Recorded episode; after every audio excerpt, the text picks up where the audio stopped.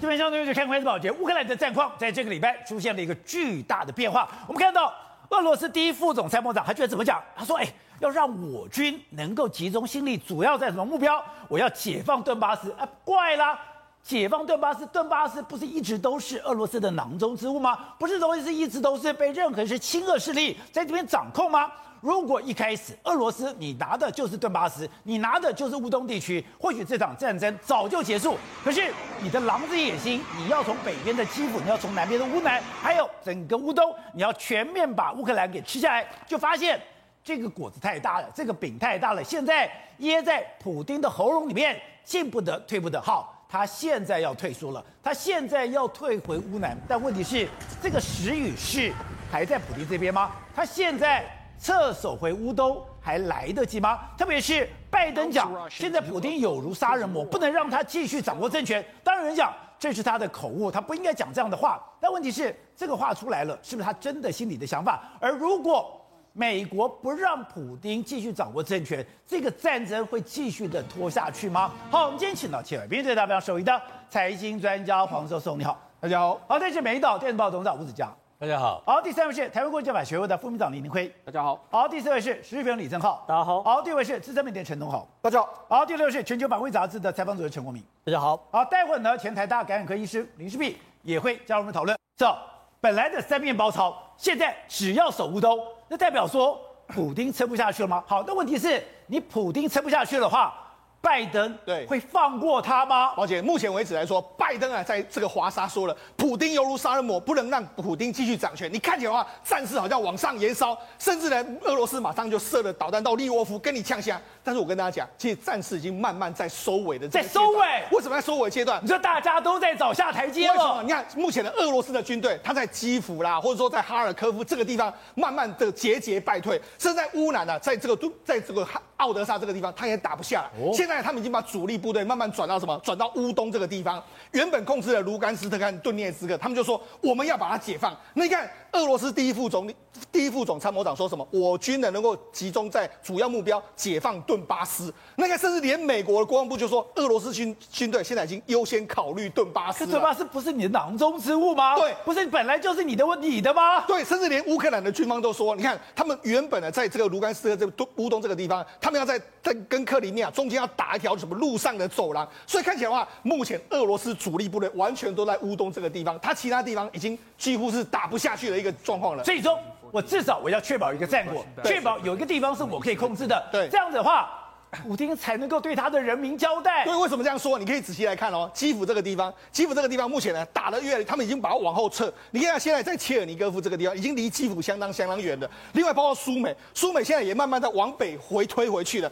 甚至在哈尔科夫这个地方都是一样，甚至在尼古拉耶夫这个地方也是一样。他们俄罗斯的军队慢慢慢慢在往后撤，全部都在往后撤。所以他们现在只能够在哪里？在顿内斯克跟卢甘斯克这个地方，他们想办法要在马利坡一直围城，甚至在这个地方打出一条走廊，连接原本的克里。里面啊，目前最后的盘算就是这样一个状况，所以等于说，之前讲的，现在普丁在寻求什么？一个有颜面的一个撤退，对有颜面的下台阶。现在拿下卢甘斯克、顿内茨克、马利坡，连接到克里米亚，对，是他唯一的下台阶。他现在只能这样做，为什么只能这样做？你可以看到说，现在他怎样？他炸。他现在开始炸什么？他现在开始炸乌东这个地区。你们觉得怎么很奇怪？乌东不是你能控控制的？他用什么？他们用新一代的龙卷风 S 的多管火箭系统。哎，这是他们研发的这个这个火力相当强大，而且能够精准打击。他这个打击的目标可以打击公九十公里以外，号称是目前全世界最厉害的多管火箭系统。哎，照理说，如果你你真的要打的话，你要把它拿到基辅来打，对或者拿苏美、哈尔科夫来打，甚至赫尔松，就不是。他在打什么？他在打卢甘斯克。所以显见得到，他最重要的武器。现在在打卢甘斯克，你看现在这俄军真的还空袭卢甘斯克目前的驻的乌乌克兰的驻军所在地，所以显见得到卢甘斯克跟顿内斯克到目前为止，他也真的没办法完全百分之百的掌控。所以你的意思说，卢甘斯克、顿内斯克以前都是讲俄，语，他们现在讲俄语的，他们以前都是亲俄罗斯的。如果说我现在连他们搞办，代表卢甘斯克跟顿内斯克，现在也不听俄国的。如果我现在连卢甘斯克、顿内斯克都拿不下来的话。那我这个是满盘皆输。没错，好，那我们讲为什么这个样子呢？我们就讲讲在基辅附近，在基辅附近，目前乌克兰是守得非常的完全。可是你看，现在已经打到北方，北方这边地方在乌克兰啊，基辅的北边也叫斯拉夫地区这个地方，斯拉夫地区是前一阵子是俄罗斯占领，俄罗斯占领之后，你看俄罗斯占领之后，这乌克兰人上街头就说：“哎、我们市长被抓，赶快让他回来吧。”结果没想到现在市长已经回来了，所以显现这个斯拉夫地区目前已经落到乌克兰的手上了。这个画面。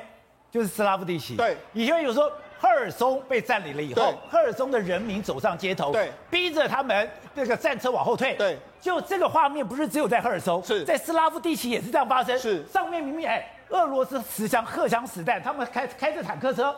就他的人民居然走上街头，对，甚至把他们的市长要回来了。就是说，现在这个地方已经光复了。好，除了这个地方，在苏美，苏美这个地方其实也承受非常大的这个攻击。在苏美勒夫，还有甚至在哈尔科夫这个地方，这哈尔科夫这个地方有两个城庄，包括说维尔夫卡斯、呃维尔基夫卡，还有这马拉亚罗干这两个城市，目前为止也都已经光复了。另外一个在苏美地区，苏美地地区这个地方有托斯也托哎托斯提也纳。托斯提也纳这个地方，宝杰，这个非常有意思哦。这个托斯提也纳是最早最早俄罗斯攻进来之后第一个沦陷的村庄。就沦陷的村庄，目前为止两万人的村庄，现在俄罗斯已经完全这个。放弃这个城市了，也放弃了。这个城市已经光复，所以你看，在苏美这个地区，在哈尔科夫这个地区，在基辅这个地区，三大城市这个地方，它完全北边的战线，它完全打不下来，完全打不下来之后，他们现在集中火力在打这个马利波，甚至在马利波这个地方，哎，我跟大家讲，马利波周边有两个城市，目前为止来说，乌克兰也在攻击，包括说像马利夫。马啊马利尼夫卡这个地方已经乌克兰已经拿下来，他已经慢慢逼近马利波，所以现在你不要说北边这些这些攻击，你现在连南边的你马利波可能都过一阵子，搞不好会被打进来？所以现在对俄罗斯军方来说，他已经没办法考虑太多，他想收缩防线，把乌东地区把它巩固好，迎接乌克兰的来袭。所以说你不是不想打，你是已经不能打。所以我把我有限的兵力对回到哎我最有把握的地方。为什么这样说呢？是让我们给大家看这个地图，这个地图是三月二十三号，还有三月二十六号，俄罗斯控制的乌克兰的地区。你看看控制的地区其实有在收缩，越来越少。但是收缩之后，我们其实要看的是什么？俄罗斯最精锐的叫第一坦克军团。你看在二第二哎三月二十三号的时候，这里面有看有两支军队，第一在哈尔科夫那边。我哎，第一个这个 Tank Army 就在这个地方，两个两个这个所谓的这个第一坦克军，你看哦，这里面都还出现这个图哦。就那在这这时候呢，已经没有出这两个军团。这两个军团传言是什么？宝姐，他们在入攻攻入哈尔科夫，甚至在往苏美侵略的这个路上，他们已经完全遭到歼灭的一个状况。你要知道这个到底打了多多么艰辛。在乌克兰军在哈尔科夫这个地方，他们原本在这个维西利夫卡这个小镇里面跟他对打，打打打打到最后的时候，就没想到这个第一军团完全遭受到重创的一个局面。甚至你看，在哈尔科夫这个地方，俄罗斯的这个也是，这他们有直升机都派过来了，但是这坦克车也进来了，但是没想到还是完全没办法打下去。甚至俄罗斯打到什么程度？他们还打了这个这个哈尔科夫的一个所谓核设施哦，打成这样，就没想到第一军团也进来了，打到目前为止，居然还没办法拿下哈尔科夫跟苏美这个这两个地方。所以之前传出来说，俄罗斯也就是。普丁最信任的第一坦克军团，那是他以前攻无不克、战无不胜的最强力的王牌部队。他现在在哈尔科夫被歼灭，全团歼灭。对，他想你讲的是真的假的？是会不会又是乌克兰放的假消息？是，就你拿这两张图对，是原来在美国他们的战争地图里面，对，你的重要军团都有被标示。对，没错。而导播你再看，你的第一坦克军团本来在哈尔科夫，对，就到了三月二十六号之后，这个第一坦克军团。的标志对被抹掉了，抹掉就是被团灭。那团灭是什么呢？哎，这个乌克兰总统办公室的顾问呢，他说什么？俄罗斯战战功彪炳的传奇地队，呃，传奇部队陆军第一坦克军团几乎已经全军覆没。他这样讲，哎，他这样讲，为什么这样讲？哎，这个我真的完全重创到整个俄罗斯的军心。为什么重创？我们第一坦克军有两个师，两个师，第一个叫做塔曼的这个摩步师，另外一个还有这个所谓杰夫卡哎坎杰米洛夫卡的坦克师，这两个师都是非常重要，特别是坎杰米洛夫卡。坎杰米洛为什么很重要呢？宝杰，这是在从二战的时候说起。二战的时候，当时俄罗斯成立，因为这个当时的这个所谓这个斯大林格勒被围困的时候。当时呢，他们就派了这个军，这个军他打过斯大林格勒攻防战，因为他光复了杰，呃，坎杰米洛夫卡这个小镇，就是从德军上面拿下第一个小镇，所以这个军团才叫做坎杰米洛夫卡，代表就是他俄军的时候打败德军一个非常重要的标志，所以是战功彪炳。对，所以他是很重要的军团，所以从这个二战之后，他一直都是俄罗斯的主攻部队之一。宝杰，那包括他侵略所谓的车臣战争啊，甚至你知道他还有最最有名的战士是什么呢？当时，因为他目前就住宅在莫斯科周边，你知道早年的时候不是叶尔钦被政变吗？被政变之后，这个军团开到俄罗斯之后，完全叶尔钦控制了这个局面，所以他不只是真正的王牌中的王牌，他还是俄罗斯总统最信的那个军团，就还被歼灭了，对，全团歼灭。好，那除了这个之外，还有另外一个是什么？他们俄罗斯的这个第四第四坦克师，第四坦克师的话也在这个地方，在这地方攻击的时候，结果没想到这样，因为他们的第十三坦克团呢，完全遭到团灭之后，他们的指挥官呢，居然就轻生而亡，所以你知道现在整个坦克军团在北边的军团，甚至在很多地方，完全已经打不下去了。对，现在从一些影片上看的话，哎，你如果回去看过去被俄罗斯控制的这些地方，是俄军的死伤也太惨了吧？没错，实际上为什么俄俄军损伤非常惨？因为目前为止来说话，乌克兰用各式各样的方法在摧毁你的这个坦克车，包括在这是在顿巴斯这个地区。俄罗斯的坦克居然这个在走走走就爆炸，为什么？因为这里面有埋设非常多的地雷。所以我们前阵不是讲到吗？俄罗斯在撤军的时候，他在那边扫雷，扫雷就是因为乌克兰布了非常多雷，他在你要撤退的路上布了布了大量的地雷之后，你回回回去的时候，你就会爆炸一个状况。另外还有什么？你看，这是俄这个是这个经过四处的这个画面，这四处画面就是俄罗斯的坦克车，它躲在这个树林之间。肉眼来说你是完全看不出来的，但是你可以看到说这个无人机它有锁定一个蓝的，一个蓝的蓝的，就是说它已经知道说你这里面来说有几辆坦克，于是它就发动所谓的这个攻击的方式，不断的一台一台精准的火炮把你加以摧毁的这个状况。你就算躲在树里面，原来它有红外线，它的红外线你只要有热能，它就看到了。这都是呃这个乌克兰的军方在攻击你的，甚至你看这些所谓的他们他们的相关的资这个兵士，他可以用这个无人机飞上去之后，它有一个这个这个 monitor 在那边监控。监控之后，他的手机是 monitor，对，我可以随时随地用无人机侦查之后，然后告诉你可能你的飞机在什么地方，你的坦克在什么地方，我家里进行攻击的这个状况。好，那我们就讲嘛，俄罗斯这个乌克兰被这样，乌克兰用这个所谓无人机攻击俄罗斯的坦克，俄罗斯坦克现在已经无力回击，所以我们要他现在攻击什么？我们这个不，拜登不是对普丁呛声吗？就他自己在攻击什么利利沃夫，他只能发射这个巡弋飞弹去攻击你，给你一个眼色看。但是目前为止来说，真的毫无建树的一个状况。乌克兰哎。这个俄罗斯只能往乌东去撤手。那，我们看到这两张图，对俄罗斯来讲太尴尬了。你看到没有？本来基辅四面三面包抄，结果你看到没有？打到后来，你很多的已经往外撤退了。你看到南边也是一样，不断的，你连赫尔松都开始往外撤。现在更尴尬的是，你两个最重要的坦克军团本来都已经标示好了，两个坦克军团居然。全部被灭团，好，那我现在怎么办？我现在已经进到那，我现在北边管不了了，南边也管不了，我只能回到乌东。可是乌东本来就是你的，你这样回去了以后，是不是真的已经摸波啊？所以他们称在上礼拜六礼拜六的称呼说，发动一个战这个所谓战争的新阶段。在新阶段什么？就是要回头固守顿巴斯了。是，那这个目的很清楚嘛，就想谈判了嘛。那你看到这个泽连斯基马上的回应也是也是非常非常善意的回应，对，对不对？对，所以他们两边你看以莫以这个呃乌克兰跟这个跟这个俄罗斯双方之间的互动，其实是有一点点缓和的迹象。担心我今天短背出来讲啊，谁？拜登说绝对不放一手啊，对不对？这个人不能给他掌权，要把他干掉。呃，这个太离谱的一个事情了，对不对？现在攻，现在黑点，全世界最大的黑点，这个战争打得没完没了的，就是拜登。拜登讲两个重要的事情，第一个绝对不能够放过普京这个人，是不能让他掌权，哎，不能让他掌权，要推翻政权呢，哎。那对普丁来讲，那是生死之战了。然后第二个更恶劣的，普丁说什么？不是拜登说什么？拜登说要打持久战啊！哦，干嘛昏倒了？这两边都想要巧后等兵，乌克兰跟莫跟俄罗斯想要桥，那拜登不耍，对，还继续跟你干，然后还据说你知道吧？他现在还鼓励说，也同意让波兰提供战斗机给这个乌克兰了。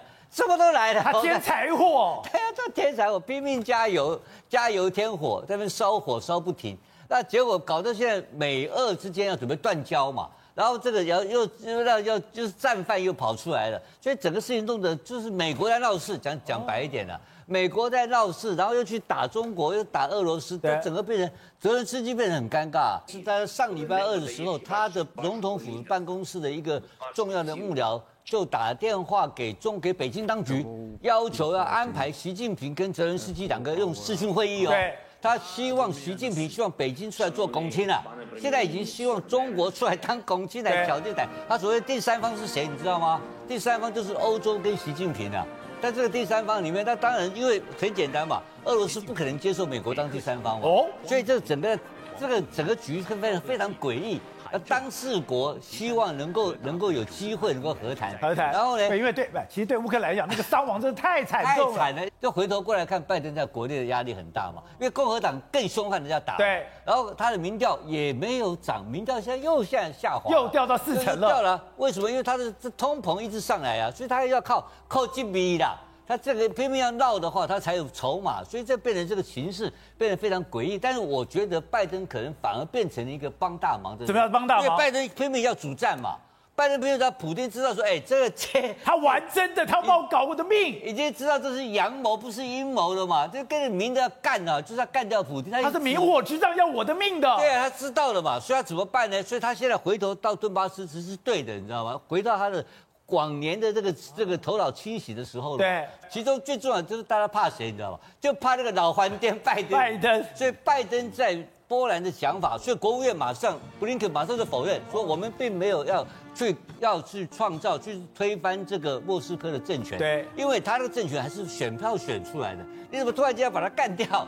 把政权推翻掉？那你的情况不是跟他一样吗？因为他是个民，不管真的假的，他选出来的选举政权。你没有办法推翻选举政权嘛？所以这个现在的情况讲白一句话就是很简简单，就是看拜美国态度是什么态度，然后中国跟欧盟什么态度。如果中国跟欧盟合作一起来瞧这个事情的话，然后美国会不会能够接受这个事情？所以其实是几方的势力在摆平这双方的谈判，结果就变成一个国际政治的一个大分章的开始。好，所以正好现在看到为什么普京哎？开始这么样的傲慢嚣张，他要进攻整个乌克兰，把乌克兰吃下来。现在开始撤，撤他不得不撤。第一个，他的高级将领一个一个死掉，还有他的伤亡也太惨重了吧？对，普丁现在面临到将领不够。武器不足，然后连小兵也不够的状况啊！先讲普丁，哎，普丁今天在哈尔科夫试射了一个大杀器，很多人看到这个画面是非常惊人的，这叫泽姆莱德利耶的这个所谓的什么东西？哎，看起来像多管火箭，对不对？哎，很厉害，几秒钟射出这么多这么多。他说这是哪门子的大杀器？就宝杰哥，这布雷之用的布雷。哎，宝杰哥，我只有看到进攻的要扫雷，防守的要布布雷。你明明是进攻方，你搞布雷要干嘛呢？你不是就变成是说你是要固守阵地的嘛，对不对？你你变成是说，因为这个东西是很先进的布雷神器，它是可以在一瞬间把十五公里的地方全部布满雷，而那个雷的形状啊，还可以留出你要的通道。然后你这个雷布下去哦，你还可以设定什么时候自我爆炸、自我浑水，甚至你手上还有一个电子地图，可以看出所有雷在哪里。这么厉害部分的布雷神器，你有放在哈尔科夫，那他们要在撤兵的时候布布雷，所以就知道普其实现在真的在步步不是进逼哦，步步后退啊！这件事情让大家觉得真的非常夸张。那为什么步步后退？因为第一个先讲将领，将领其实我们已经讲了非常非常多次了。可是我现在只讲将军哦，什么大校、中校、上校我不谈哦。光将军就七个将军，四十一军团参谋长跟副指挥官，二十九军团的司令，一五零摩托指挥旅的指挥官，还有八军团司令、四十九军团的司令，还有车臣的屠杀耶夫，哎，全部一个一个被杀掉啊。那这个东西对于普丁来说，我这所有第一线将领都死，都都死掉的话，我要怎么去指挥？根本没有办法嘛。然后呢，征兵之前我们不是聊普丁，呃，普丁现在征预备军嘛，对不对？预备。就是十八岁以下，对不对？哎，现在听说后备役也要被征到。现在俄罗斯有大量的后备役接到电话说，俄罗斯国防部请你来当兵。啊，他们想说我都七老八十来当兵，就跑去抗议嘛。就俄罗斯国防部说没有了，这是乌克兰打的假电话。但这件事情不管是真还是假嘛，他也没保证不征兵的哦。而且呢，现在普京或俄罗斯现在面临到一个很大的问题，就是他非常非常多的高级货都到处乱丢。这个高级货到处乱丢，影响的不是钱而已。我、哦、那那很贵很贵，不是，是你会被北约看破手脚，这些都会被拿去研究。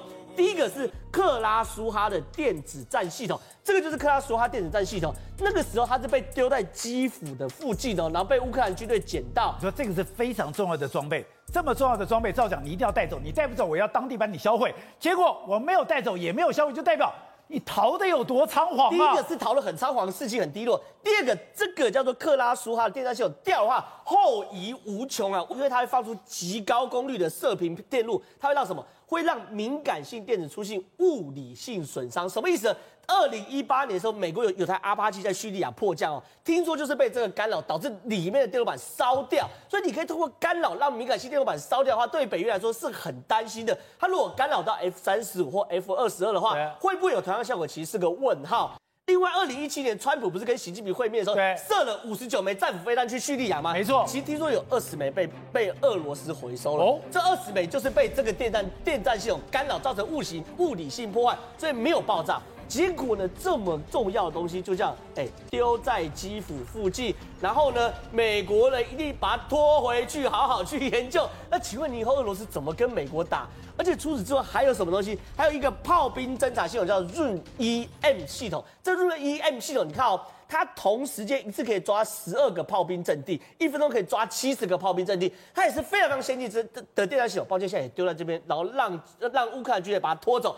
拖走之后，美军第一个把它拖走嘛。另外，之前不是射了非常多伊斯坎德 M 导弹到所谓乌克兰境内吗？这 M 导弹里面有个子母弹，它有个母呃，它有个小子弹，是说快要接近了，这个子弹会打出去，去干扰人家的这个电站系统跟防空系统，类似做出一个假的，不不是只有热而已哦，会有个电磁成像。让别人的防空系统去打这个假的导弹，然后你伊斯坎德 M 台可穿出去，我可以专门欺敌的导弹，欺敌的导弹，就伊斯坎德 M 这个子弹，因为没有爆炸，也被人家回收走了。所以你变成是说，你这样战争打了，为什么叫赔赔了夫人又折兵？就是你所有的武器一个个被劫走，而且这不是量的问题，是值的问题。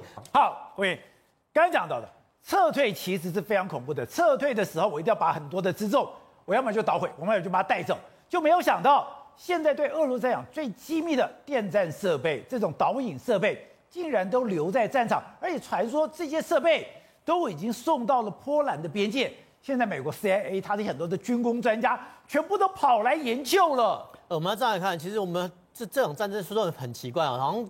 呃，乌克兰在战场上哦越捡越多，好像我们在捡那个宝可梦的宝物一样哦。先一开始是战车哈，主力战车，呃，主力战车通常蛮贵的，大概四五百万美金哦。那后来呢，又捡到这种所谓飞弹车哦。那之后呢，又捡到所谓那种呃通古斯卡啦，或者说铠甲 S 这种弹炮合一的防爆车。这个弹炮合一的防爆车哦，都比哈主力战车还贵。那现在呢，捡到是最贵，几乎说是无价之宝的这种所谓呃这种所谓电战车，无价之宝，对，就电战反制车哈，就我们讲白一点，电战反制那。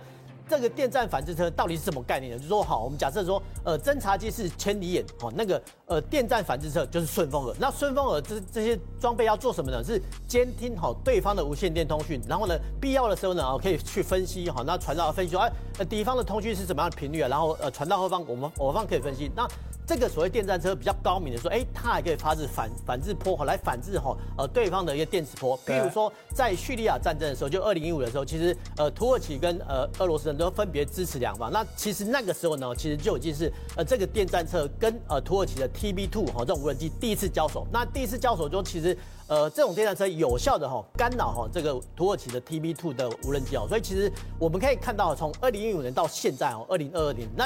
你为什么会把这种所谓重要的装备遗留在战场上？而、啊、是你们呃俄罗斯的军队没有办法回收，或者说呃那个撤收队没有办法撤收，还是说你的纪律不良？说哎你怎么没有丢一颗手榴弹把它炸毁？对，你怎么会让敌军捡到来说这个是非常不可惜。那我们现在不管是俄罗斯军纪怎么样，现在重点是说这个电战车哦已经被吼西方盟国所截获了。那对俄罗斯比较麻烦是说。你们好，就俄罗斯，你要不要赶快更改你们整个整军整军哦，整军序列的无线电通讯频谱？因为哦，这会影响到所有的通讯密码。你你必须假定说这些相关的无线电序列已经被破解了，所以其实呃，在你更换哦这个无线电序列途中哦，会减缓哦你的俄军的集结速度，然后这有利于哦，而且我跟你讲说，这个武器在俄罗斯都是非常神秘的，对，它是随意，大家讲连照片都不随便让你拍的，它的内容也不会让你知道的。现在居然一个实体。堂而皇之留在战场上，被美国捡去了。对啊，这个这个道理其实我们跟我们国内一样，我们国内比如说我们国内采访，哎，三军的装备都让你看，飞机、大炮、飞弹都让你看。但是呢，我们有一支部队叫资通电军，哦，相关的资通电军国内的军方他不会让你看的、啊。所以其实我觉得这个电站单位哦，基本上来讲都是一国的无形的战争。那无形的战争早在哈有形战争就已经开始睡醒了。那这种所谓的千里眼跟顺风耳的啊，叫无形的战争。那无形战争平常都在累积，累积什么呢？叫做累积所谓的电子作战序列哦，就是说平常呢可以靠哦。接收哈对方的无线电通讯，大概知道说，哎，你这支部队在哪边哦？这支部队哪里？当然没办法及时破译，但是可以知道说，哎，为什么这个部队用的频率这么多？哈，就大概推出这个是他的主力部队，对，那个是辅助部队。所以其实这个叫电子作战序列的概念哦。多少，现在战争打到这个时刻，本来以为我要三面包抄，全面通吃，现在是收回了，收回。现在普京只剩下一个有颜面的下台阶吗？还有？现在真的是树欲静而风不止，大家想要停下来，可是美国这个风还是继续的吹。其实真正讲，只有拜登总统，拜登总统希望这个风继续吹了。所以，所以拜登真的想要吹这个风？那么讲啊，因为你知道现在是其中大选，那拜登拜登的的民调在呃去年底的时候到最低，在今年今年年初的时候，甚至已经要接近要要破百分之四十。可是呢，在这场战争乌克兰战争里面，其中有一段时间呢，拜登的民调曾经回升哦，回可是。那是四个月、四个礼拜以前，最近一次又稍微掉下来了。好，那你认为说拜登在讲这个俄国俄罗斯总统普京到底是失言还是故意的？你要知道，在我们只要你只要想一件事情，在美国总统大选那一次的时候，拜登是怎么称呼普京的？用刽子手。他对他对普京一向没有好话，他在选举就叫他刽子手了，他就讲普京是刽子手啊。他称中国呢，只是讲是对手，竞争的对手。好，那不管怎么讲，拜登。拜登有没有这个话有没有讲错？当然有讲错了，因为讲错了以后呢，所以布林肯就马上出来擦屁股吧，马上跟你讲说，美国没有计，没有没有没有任何计划要推翻这个这个俄罗斯的这个这个这个这个这个政府啊，就他只在讲是说，普丁不能啊在乌克兰或其他地方去行使他的权利。你一听布林肯这个解释就知道，这差太远了嘛，这个人不能再继续看，就看在上帝的份上，这个人不能继续掌权，这个跟什么在那个普丁在俄罗斯。不跟在乌克兰发动战争这有什么关系？明显就是要帮拜登把话讲过头圆回来，这两件事情啊。第一个，你就看两个礼拜以后的民调，拜登骂普丁对他的支持度有没有比较好？如果会比较好，他就会继续骂，反正布林肯会出来擦屁股啊。第二个，呃，这件事情其实会会不会对他跟欧盟之间产生一些连锁反应？因为第一个紧张的是马克宏啊，法国总统马克宏，这。马克宏也是因为在乌克兰战争中居间穿梭，让他的支持度赢他的对手。他呃上个礼拜他的支持度是对手的两倍，就是第一名跟第二名，第二法国总统的那个第二名只有他的一倍，只有他一半而已哈。好，可是战争走到这个阶段了，你知道呃，普丁现在就像陷在一个泥沼里面，你知道或者像一个流沙一样，你如果他不能赶快挣脱的话，他一直就整个他跟俄罗斯都会陷进去。对。可是这个时候，大家最怕也是这样子，他掉在流流流沙里面，然后呢，大家都怕什么？整个乌克兰战争发生不可测的变化，不可测的变化让普京没有安全感，或者普京不知道该怎么办的时候，会不会一个冲动搞核武器？是，因为它是欧洲最大的核武，欧洲最大的核武就在普京手上，所以你看到法国会紧张，其他的国家会紧张，所以这个时候普京你不要乱讲话，你一乱讲话，我后面怎么办？所以呢，整个局势就非常有趣。可是更有趣的是哪一点？普丁骂了普丁，这个拜登骂了普丁，克里姆林宫什么反应？克里姆林宫反应很好玩的，克里姆用发言人讲说，这不是由拜登决定的，这应该是由俄罗斯联邦人民来选，来选择。你的总统、你的老板、你的老大被被人家骂成这个样子，发言人的讲话就这么的平淡，这个也是非常诡异的。你可以想象，如果今天台湾的总统蔡英文被骂了。民进党的发言人、总统的发言人一定跳出来跟他跟你对战。没错，习近平如果被骂成这样子，中国外交部不站出来，不跑出来跟你对战，怎么可能？那为什么讲的四平八稳的嘞？所以俄罗斯内部也有我们知不知道的状况，他也怕擦枪走火啊。所以你看整个局势走到这个阶段，整个俄军你看到他要收缩了，收缩回到他的他他的这个呃这个东南角这一这一块，然后整个乌克兰。乌克兰的军方慢慢慢慢逐步逐步在做小规模的反攻，好，最后只有一个关键，还是在谈判桌上。这个时候，就你还是要回去揣测说，拜登到底是失言还是故意的？因为在他在他演讲里面去讲出这个所谓的看在上帝的份上，这个人普丁不能继续掌权的同时，他私底下做了一件事情，如你再看，布林肯跟这个美国国防部长是跟乌克兰的外长跟他国防部长二对二的见面，在这场见面里面呢，一定会谈很多细节。拜登跑去插一脚，美国老大一出来，布林肯跟他的国防部长一定靠边，变成陪客，主角变成是拜登。所以这时候回来再看那件事情，就会想，拜登去讲普丁，他是故意的还是失言？两个礼拜以后的民调会告诉你这个答案。